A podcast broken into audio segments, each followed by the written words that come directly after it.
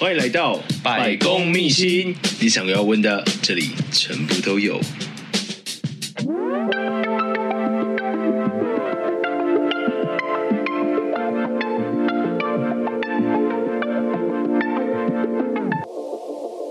哦，こんにちは，こんにちは。嗨，你好，大家好。 欢迎来到百工秘辛，我们是节目主持人失礼先生。让我们今天邀请到的来宾是春美日式料理的呃老板，也是我们的富豪哥。哎，大家好，富豪哥，有没有跟大家介绍一下你自己？我我就是一个一开始对餐饮业没有抱很多期望的一个人，然后突然觉得自己在这个行业里面发现我很重要。怎么会有人讲说我很重要？我真的觉得我蛮重要。我我觉得我会改变以后未来的。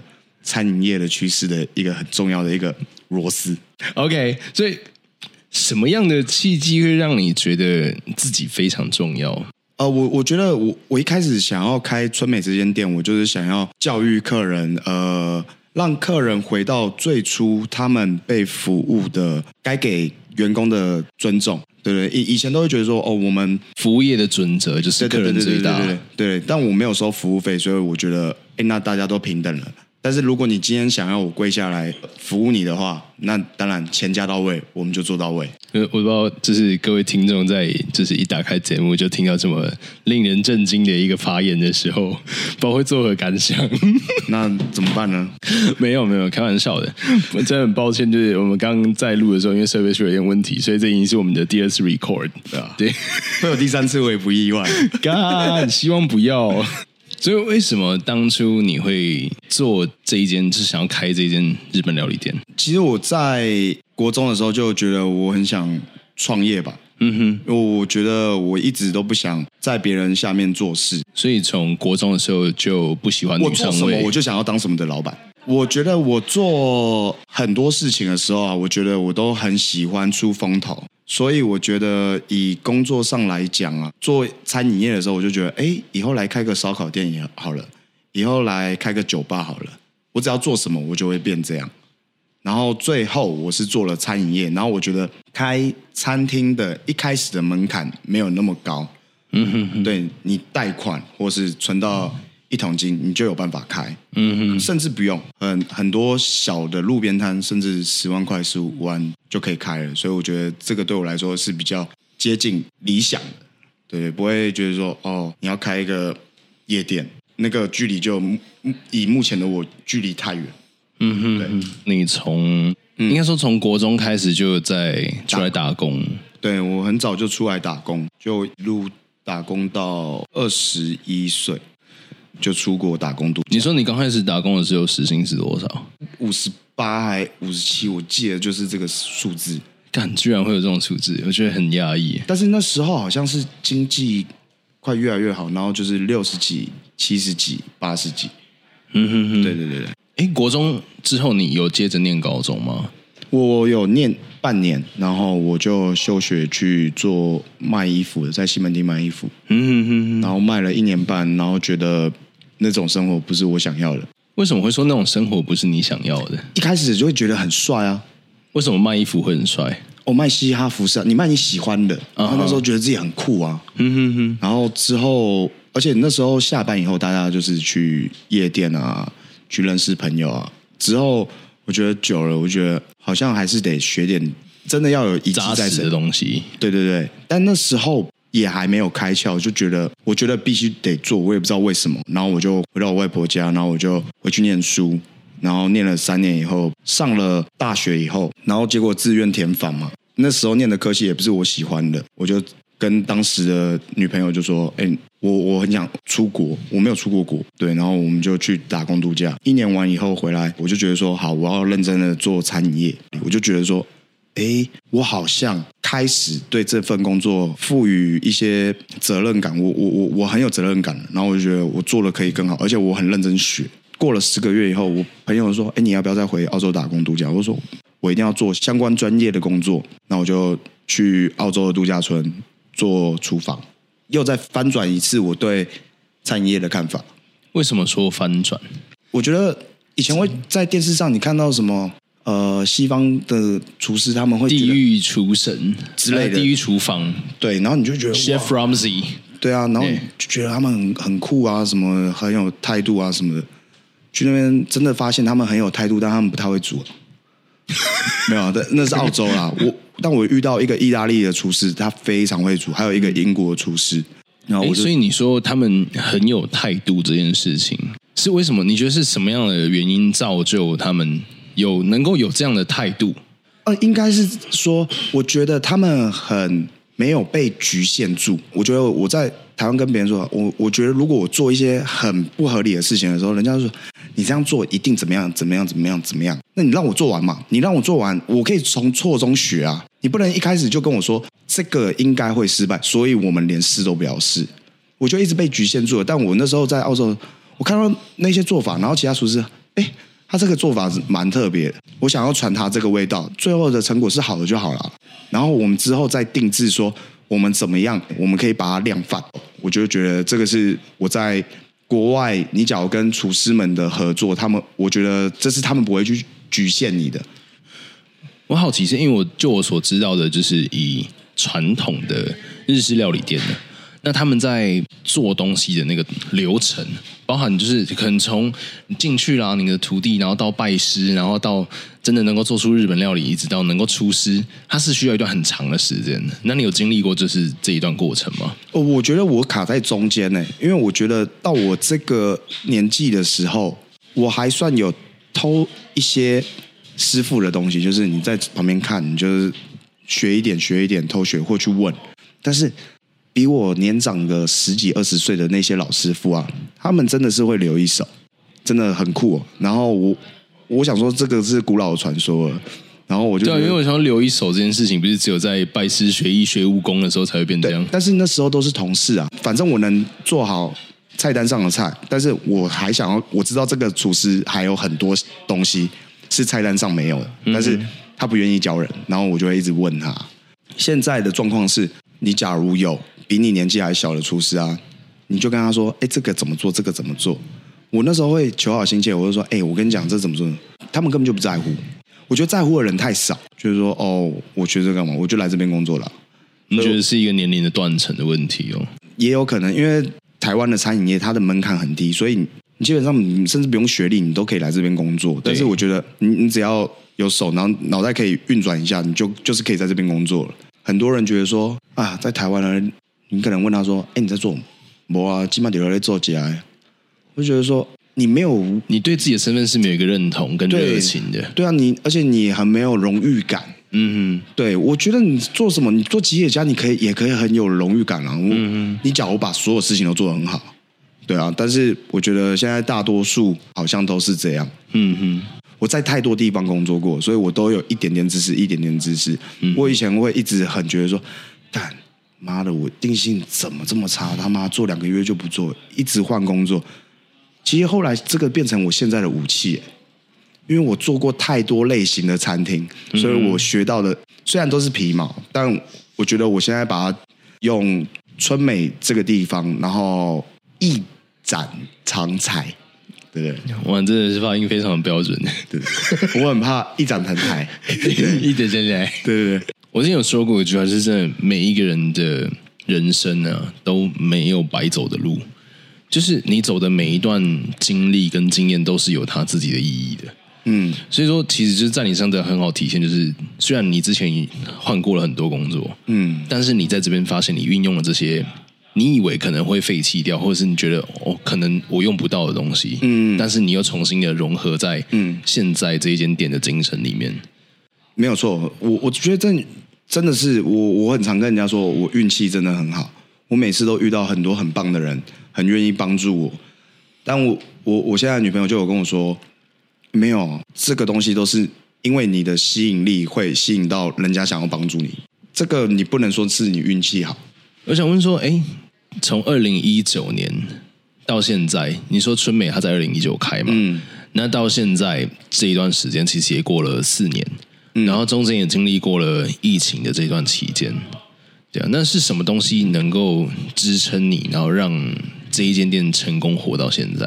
呃，就像刚刚所说啊，一定外婆占一个很大的角色啊，因为不管怎么样，她是我们代表着她，那我们就要尽量去让客人知道说，我们是春美的孙子，是即便很多人都没有看过春美是谁，我要我希望让客人感受到的啊，春美有这几个孩子帮着她，我觉得是还有办法有这个热情去继续坚持下去。的一个很大的重点，然后还有很多那种就是很棒的客人。我以为你哎，听起来像是应该说你的外婆，她对你的生命好像是一个占了一个非常重要的角色。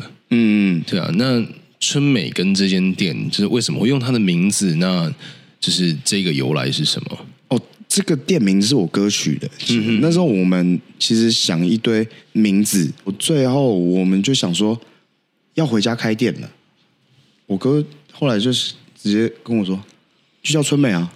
然后说，哎，对，哎，你外婆，因为你你说你从小是父母离婚，嗯，对，然后是由你们外婆把你们拉拔长大的，嗯，对啊，所以说就算你们经过了，就是可能你也长大成人，然后开始自己出社会工作了，那但是后来就是又回到了就是那时候外婆已经退休的状态，然后你要接手原本她经营的这一间店面。然后来改造成现在你要做的事情，对。那这个过程当中，就感觉是外婆这个角色其实对你造成了很大的一个影响，跟她甚至是你全部的动力。你想要荣耀这个名字，你想要让你的外婆能够为你感到骄傲。嗯，没有错。当然我，我我的朋友他们也觉得，哎，我居然可以在这么鸟的地方，还可以做这样风生水起。先不要嫌弃外婆的店面，我我没有我没有嫌弃啊。那为什么是这么鸟的地方？没有，我说那个区区域性。区域性，就就是我做餐的话，我觉得已经做到不错了，就是营业额是还不错，但是我觉得就差一个东西，就是酒水。嗯哼，例如像在文山区啊，就是文教区嘛，喝酒人真的就是少。对，你也不能怪他们，啊他们可能就是一整天可能只有一两组来喝酒。嗯哼，对对对对，食物类的东西，我觉得你能做的极限一个晚上就是这样。我之后还是会想要去别的地方，因为。像现在的状况，我觉得以退休来讲的话，是很棒的生活。为什么是这样说？因为我觉得现在的生活很像退休，就是我压力没有到那么大，但是我每天做的餐前，我就是做的还不错啊、呃。现在的状况应该直接说，就是吃不饱饿不死，而且人流那边其实是非常少的。那个点其实是文山区一个很重要的交通枢纽，对，它就是出去和进去，嗯、看起来人很多，但是。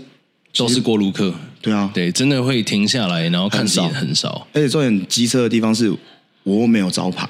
嗯哼，我有一个小小的帆布，大概三十公分长，呃，宽，就 whatever，就是走过不会看到的那一种。对对对，而且你为什么要这么给几百高？就是把自己的招牌弄得这么小？给小，那时候就想说，我看了很多日本的店都是这样啊，然后我就想说，我应该也可以吧。而且我在门口，其实涂鸦那么大一个春美，怎么会没看到？我我以为是卡拉 OK 店呢。哦，好，你你刚是靠炸开，还好还好还好，哎，但是那个在喷喷吐气的人，这个人很屌哎，嗯哼，对对对，人家喷到全世界，你这样讲哎，没事啊，反正不关我的事，我会再跟大家讲，OK，叫来录音，好，好，就是嗯，你从二零一九年开到现在啊，你有遇过让你觉得？最机车或者是最讨厌的客人，因为那时候我在你们店里面进去之前，我看到一张告示牌，然后上面写了洋洋洒洒大概十几条的，就是用餐规范。那最最经典的一条是什么？血糖过低不耐久后，请勿进来。对对对，为什么？因为我想说你会写这么洋洋洒洒的十几条，一定有你的理由。你是曾经有遇到过什么让你觉得非常赌烂的事情？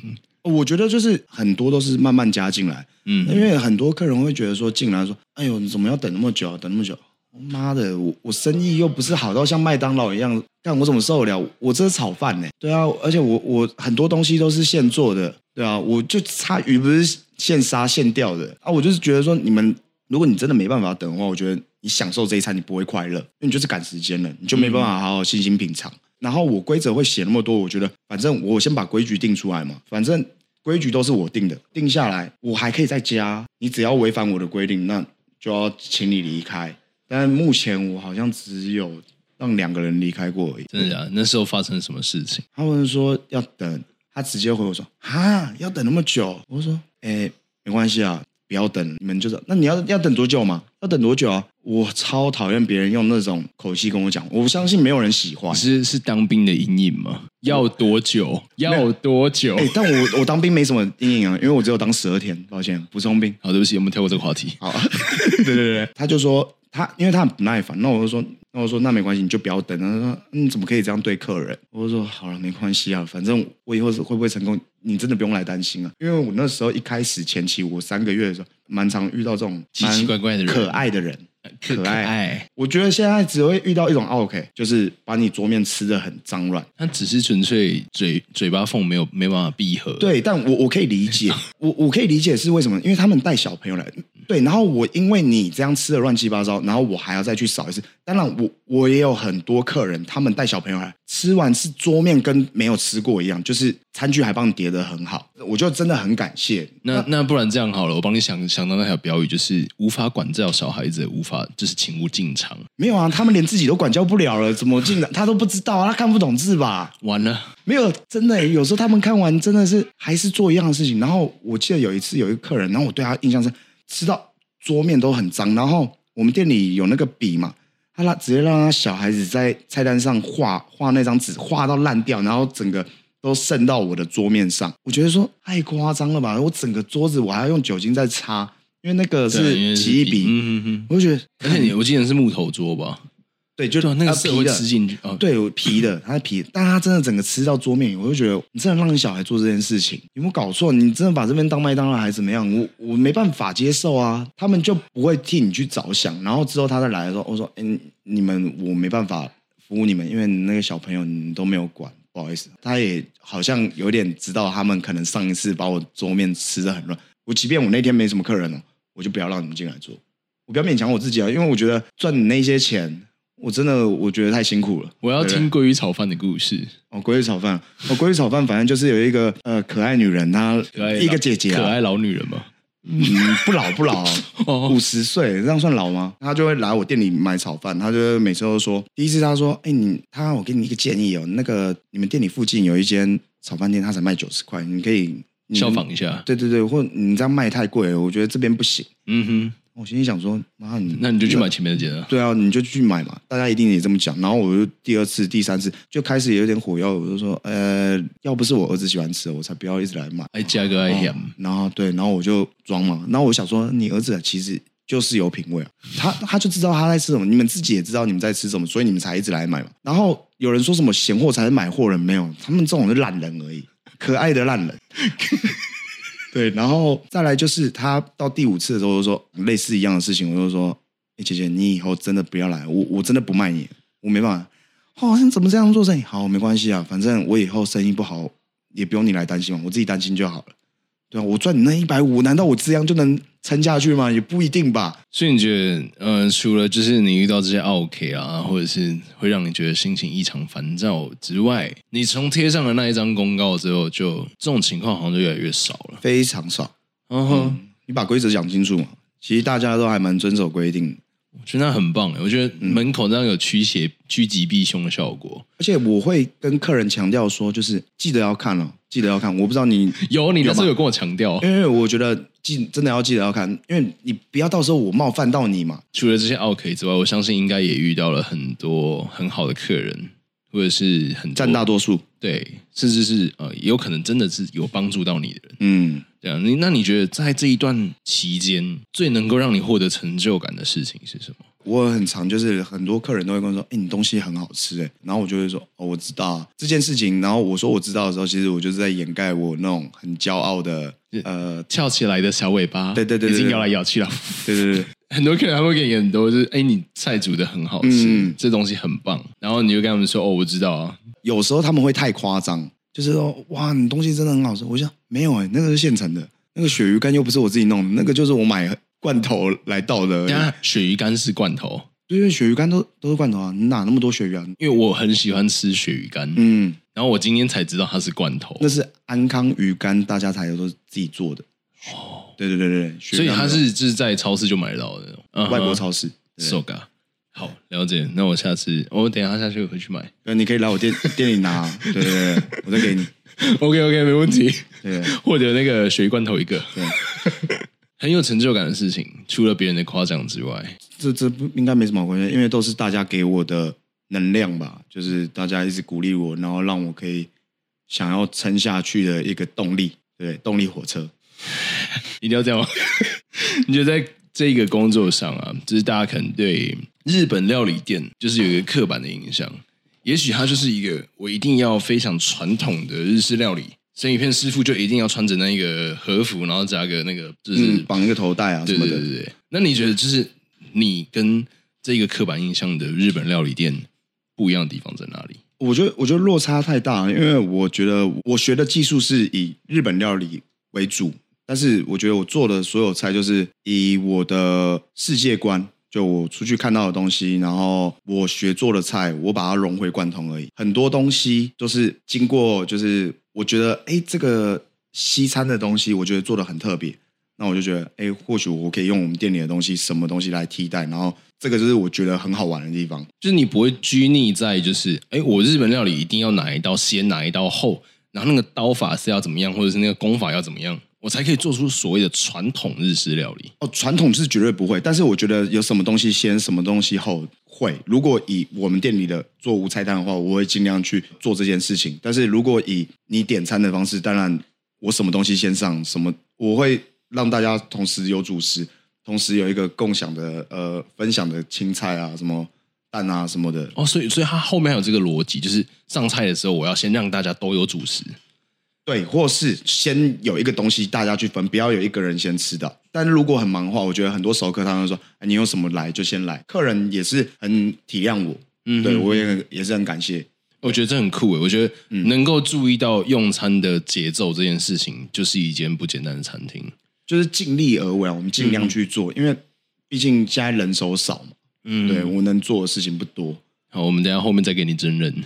啊，就后面有那个应应征时间这样，在这一间日本料理店，它会让你占用你很大的时间，然后就是会让你觉得说，哦，我的整个生活都绑在工作上吗？一定是有啊！你像我一刚开始开店的时候，我是一整天大概有十到十二个小时要绑在工作，至少我们提早来的时候，我们在备料，我们半夜还要去买菜，他这个都是他们没看到，因为他们可以讲那些不负责任的话。说啊，你们做的很轻松的。我忙的时候，你有看到吗？我也不奢望你们去看得到啊，因为反正你讲那么多没有用哦。反正我只要有想办法赚到你的钱，这样就好了。OK，非常的目标导向。对，因为我就觉得说，我就是想要赚到你的钱嘛。那人家会说，哎、欸，那房子你们家的，你们很很好过呢。这个有点像说你在创业的时候，假如你家里很有钱，你创业成功是因为你们家有钱，但是他都没有看你真的有努力的这一段。嗯哼，当然无所谓了。我我真的很希希望人家说哪一天我健身健到说，哎干，他要打药，就是我打类固醇，OK，我想要练到那样就好了。然后我只要练到那样，我就说哦，我开心。人家说，哎干，他妈他开那几间店，你知道他妈他家有多有钱吗？这样就够了。你也开心，我也开心，我就喜欢你们这样胡说八道。对对对，因为你你，我觉得你今天就是一直非常的想要就是大家 peace。那我要问一个很辣的问题，有多辣？有你女朋友辣吗？没关系，我们那个另另外讨论。吓到了，差点，差点。就是你觉得你春美凭什么活到现在还可以跟别人不一样？就是像我们立了这些规则，嗯哼，然后呃，对客人，我们希望你们更有礼貌一点。当然他们说我们很有礼貌，那为什么你你没有什么礼貌？但是你还没做嘛，你做完你就会慢慢感受到了。对啊，但是我觉得如果你一一进来，我很讨厌人家进来他说：“哎，两位。”你把我当 NPC 哦，打电话跟我说，哎、我要定位，两位，我没接受定位。我说无菜单啊，无菜单才能定哦。我就说对啊，我就觉得说你们不要把我们都当做 NPC，你知道吗？但你是把我当机器人呢。我我有一次我记得我上菜的时候给了他，然后我说，哎、来小心哦。我们店里我我我有规定，呃，同事们说不要说不好意思，因为我觉得说我不好意思，我我已经很辛苦的做菜给你了，我上给你的时候，你连眼睛对我眼都不愿意对我眼。嗯，你有没有礼貌？啊我做这个菜花了一些时间，当然你会说我们付钱呢，是哦，好了不起哦，就付个三百块，然后你就想要怎样要我跪下来是不是？你真你真的确定这一集播出之后不会啊？客很多，我跟很多客人讲，我不怕啦，真的啦。OK，对啊，会会会来的就最好来找我吵架，我很没有，我现在已经我已经收敛了，我交个女朋友我就已经很收敛，吵架这件事情，修身养性。我觉得其实，在很多台湾服务业里面，都有你讲的这个问题。大家都会觉得说，哦，客人是上帝，当做上帝把客人的话，所以造成很多很莫名其妙的事情。比如说像填盘子，造成股价下跌了。嗯，你这也很屌哎、欸，他有一百六十亿可以跌，我他妈一百六十块我都没得跌，没有那么惨啦，一百六十块还是有啦。就是很多是很颠倒的一些事情，比如说像客人啊，然后无理取闹，然后就到。餐厅去打个负评啊，或者去 Google 打个负评，嗯、店家就为了要就是澄清什么的，然后我就要努力去解释。嗯，对啊。可是我觉得你刚刚讲的讲法是完全是整个颠倒过来的，就是真的跟台湾现在这个生态是非常不一样的。而且我觉得 Google 它那个，我觉得真的很可怜哎，很多客人啊不好的体验以后，他们就马上来留言。哎，但我觉得我们今天让一百个客人哦吃的都很开心，他们都愿意留五颗星，但他们都不会去做。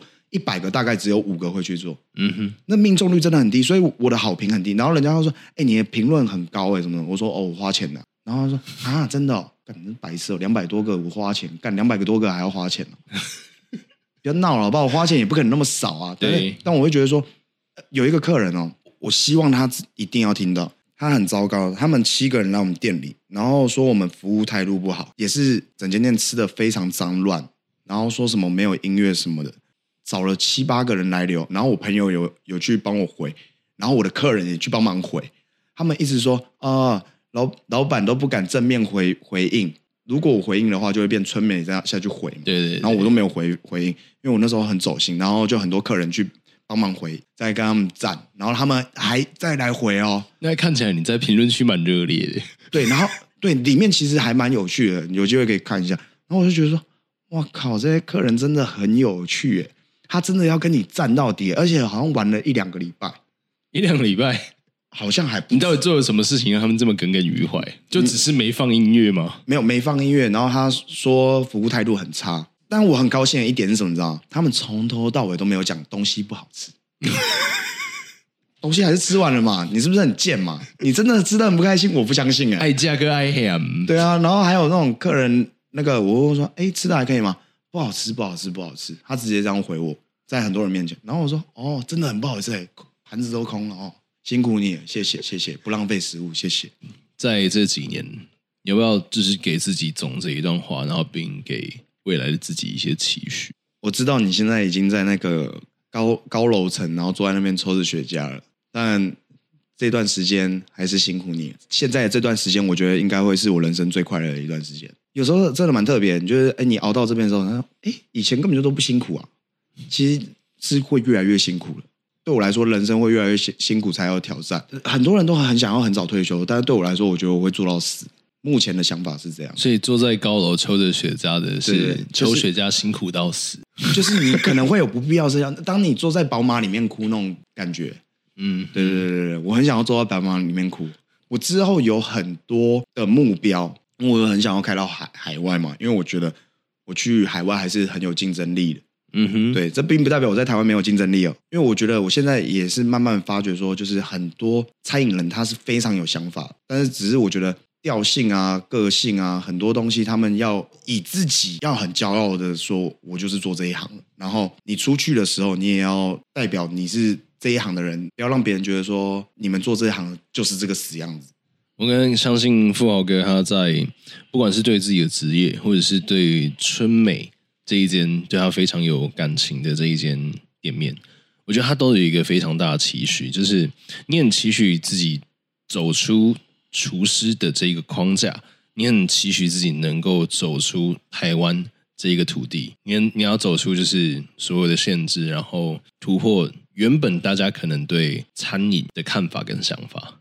因为我觉得现在台湾，例如一个台湾人去意大利十年，他做了菜，然后他是在很高高级的餐厅上班，然后他回来台湾做做菜，台湾人做完，然后弄给这个台湾人吃，那个台湾人就会说：“我觉得好像少了一个味道，很可怕的是这一句哦，这一句会让人家走心哦，到底少什么味道？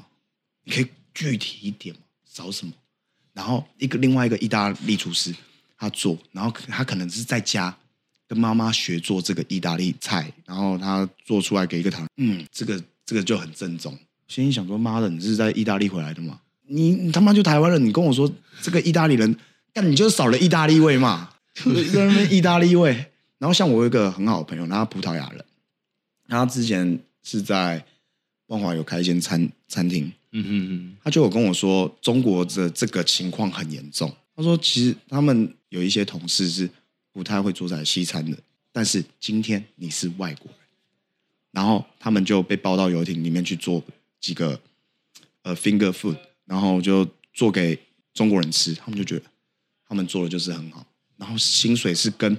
他们在里面的薪水差距之大，但他们就是喜欢外国人。但我我觉得我也可以理解，这个就是我们自己亚洲人要，就是让我们自己更容易。像我那时候在澳洲，我就做寿司的时候，他们说 shit，哇，sushi game，sushi game，就是他妈、嗯、对啊，他们会觉得说我做的寿司，搞不好我很会做 taco，搞不好我是做他妈的 fish burger 对啊，fish burger 之类的。嗯，谢谢谢谢谢谢我们的 sushi game。好了，最后最后，我们在节目最后就是给我们的 Sushi Gang，我们的富豪哥，嗯、就是宣传一下他们的春美日式料理，还有就是真人骑士。哦，没有真有哦，我是那个，如果你在文山区念书，或是想要二度就业的人的话，我希望你们可以来这边看有没有需要工作的话，可以来找我。但是重点，你们一定要有喜欢美食。呃，欢迎大家到一个就是不会太热的厨房里工作。对，没有到很夸张的，然后工时也不会太长。对对对对对，嗯哼。好啊，那今天就是大家如果听到了就是有关于春美跟富豪哥的故事，如果大家今天有兴趣的话，都可以点击下方资讯栏的连结，春美她的官方的 IG。然后如果大家有想要应征的话，记得就是可以直接在那个春美的 IG 私讯他的小盒子找富豪哥报名，好吗？OK，那我们今天节目就到这边喽。那感谢今天的 susie gang。帮我配枪声，谢谢。biu biu biu biu。OK，谢谢大家，我们下期见喽，大家拜拜，拜拜。Hello，大家好，我是百公秘信的主持人是李先生。我们现在在进行百公秘友募集中的活动，成为百公秘友有三个好处。第一件事情，你可以提前知道史李先生将要访问哪一位来宾，还有哪一个职业。如果你对这个职业或者是这个来宾有任何的问题，你都可以私信给施礼先生，由我在节目中对来宾进行访谈。第二件事情是，如果是你或者是你的朋友想要上百工秘辛的节目的话，我们都可以优先帮你安排进我们的来宾名单。第三件事情是，你可以获得施礼先生专属的晚安限动。晚安限动呢，它的内容会包含了我们在制作白宫秘辛过程当中的一些日常。那如果你有兴趣想要知道的，都可以加入白宫密友，成为白宫密友。你的方法其实只要做两个步骤。第一件事情是点开白宫密辛的 Apple Podcast，进行五星的好评，然后再写下你听完了白宫密辛之后的心得留言，把这两个东西截图给史里先生，你就可以成为白宫密友。以上就是今天的百工秘辛。如果喜欢我的节目的话，记得订阅，然后分享单集给你的亲朋好友。最后，最后，如果各位有工商需求，或者是你们有推荐朋友想要上这个节目，或者是对我们节目有话想说的，记得到 IG 搜寻施礼先生，私讯我的小盒子，我会很认真的看着每一封来信。大家下期见喽，拜拜。